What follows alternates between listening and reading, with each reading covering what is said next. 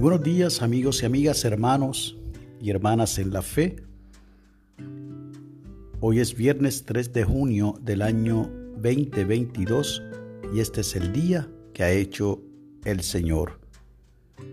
Usted está escuchando, reflexionando con el pastor Nelson Abner y la lectura del aposento alto de hoy nos llega desde el estado de Pensilvania, en los Estados Unidos, por la señora Carol J.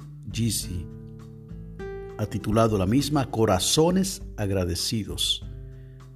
Nos invita a que leamos de la primera carta de Pablo a los tesalonicenses, capítulo 1, los versos del 1 al 10, y nos regala de esa misma porción el verso número 2, y leo en la versión Dios habla hoy. Siempre damos gracias a Dios por todos ustedes y los recordamos en nuestras oraciones.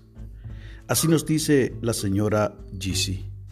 Nuestro pastor anunció recientemente que en unos meses nos dejará para ocupar un puesto en otra iglesia.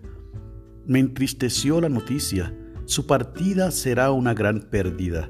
Su mensaje constante de amamos porque Dios nos amó primero ha ayudado a nuestra congregación a ser más acogedora.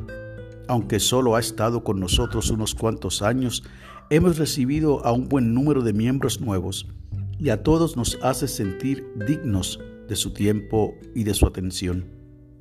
Aunque le he expresado mi agradecimiento varias veces, desearía haberlo hecho mucho más.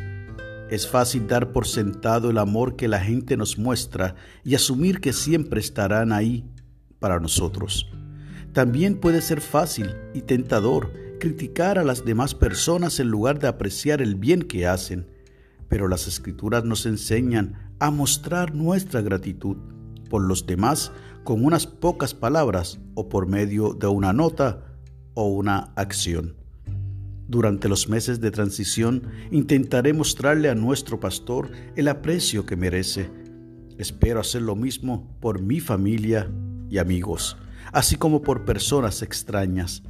Expresar gratitud es una forma de elevarnos a nosotros y a las demás personas y le place a Dios. La oración sugerida es la siguiente. Dios amado, gracias por las personas que nos aman y nos muestran bondad. Inspíranos a mostrarles nuestra gratitud para que podamos alentarlas en sus buenas obras. Amén y el enfoque de la oración es que oremos por quienes se sienten poco valorados. Y el pensamiento para el día, mi gratitud puede bendecir a otras personas y a mí mismo. Y esta lectura, esta aportación viene bien para algunos de nuestras iglesias metodistas y algunas otras denominaciones están en efecto en estos procesos de cambios pastorales, nuevos nombramientos, pastores y pastoras que se jubilan, que se acogen al proceso de jubilación porque nunca se retiran. Un pastor sigue siendo pastor siempre, lo único que baja de alguna manera la intensidad de su trabajo, pero sigue siendo pastor o pastora. Y es bueno reconocer la labor de los pastores y de las pastoras. Expresarles su amor, expresarles su gratitud, acompañarlos en los momentos difíciles que ellos y ellas también tienen.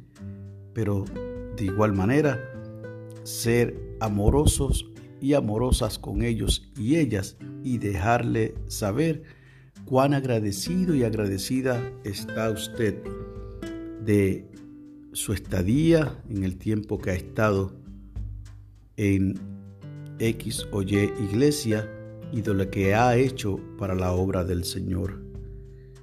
Así que es tiempo también de que podamos valorar el trabajo de sus amigos, sus amigas, de sus compañeros y compañeras de trabajo, de sus familiares, porque debemos ser definitivamente corazones agradecidos. Que tengas un buen fin de semana, que la paz del Señor sea contigo y que por sobre todas las cosas puedas también ser un hijo y una hija agradecido, agradecida de Dios, porque Él te amó primero.